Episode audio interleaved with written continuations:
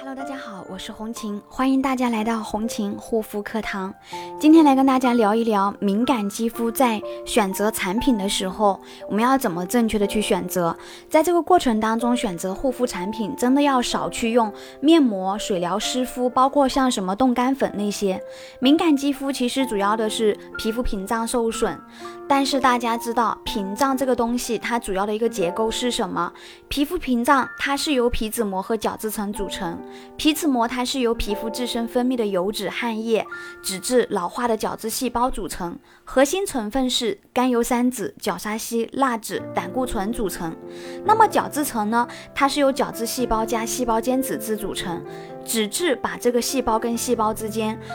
紧密的连接粘合在一起，所以你会发现它的一个其实整体就是我们住的房子的这种墙面的一个砖墙结构。所以在过去，你们脸上就算没有护肤，只要你的屏障它没有被破坏，皮肤没有做破坏，你的脸上它是润泽、有弹性、有光泽的。你有没有发现，当你的一个屏障受损之后呢？我们的脸上大多数呈现的都是那种干瘪、干巴巴、暗沉、暗黄、粗糙，就是因为你把这个油脂给它清洁掉了呀。或者是说你把它给剥脱掉了，导致你脸上现在没有养分、没有营养了。这个时候，你所有的皮肤里面的一个水分跟养分，源于你的一个皮肤屏障受损、有间隙、裂缝之后，都在开始往外流失，脸上就会非常的脆弱、敏感，很容易受到外界的刺激影响。这个也是很多方面的原因。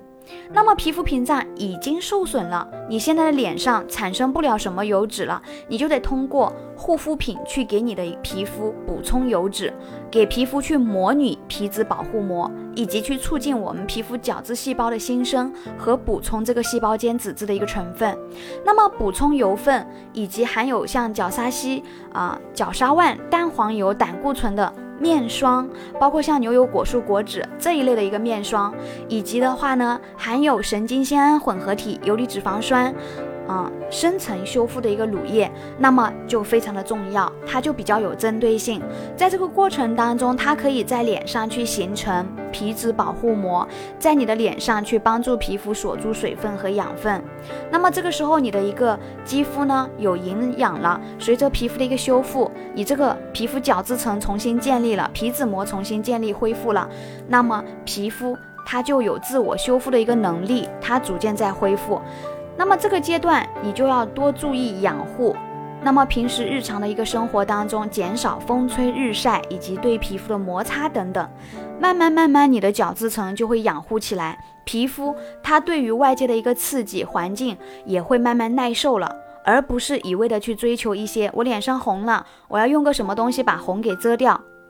我要用个什么东西把我的一个发红给去掉压下去，我的脸上。热了，我要把这个热给缓解下去，我就用冰敷啊、湿敷啊、水疗这些去缓解。其实说句实在话，单纯的一些眼前当下的一个舒缓缓解，当时可能会让你舒服一点，让你。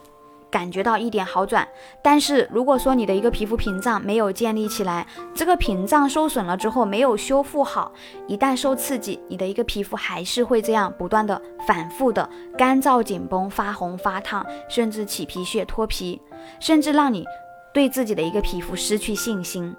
你会觉得，其实我也一直有在用一些，比如说舒缓类的呀、修复类的产品做修复，为什么没有用？所以呢，要了解我们自己的一个皮肤，要懂得这个修复思路原理。所以，正确的一个产品和对的一个方式方法，这种修复方案其实非常的重要。如果大家还有什么不明白的，可以给红琴留言，可以带皮肤照来找我聊一聊。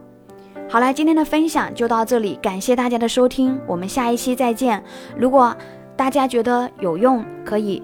点赞、关注、分享给更多的人。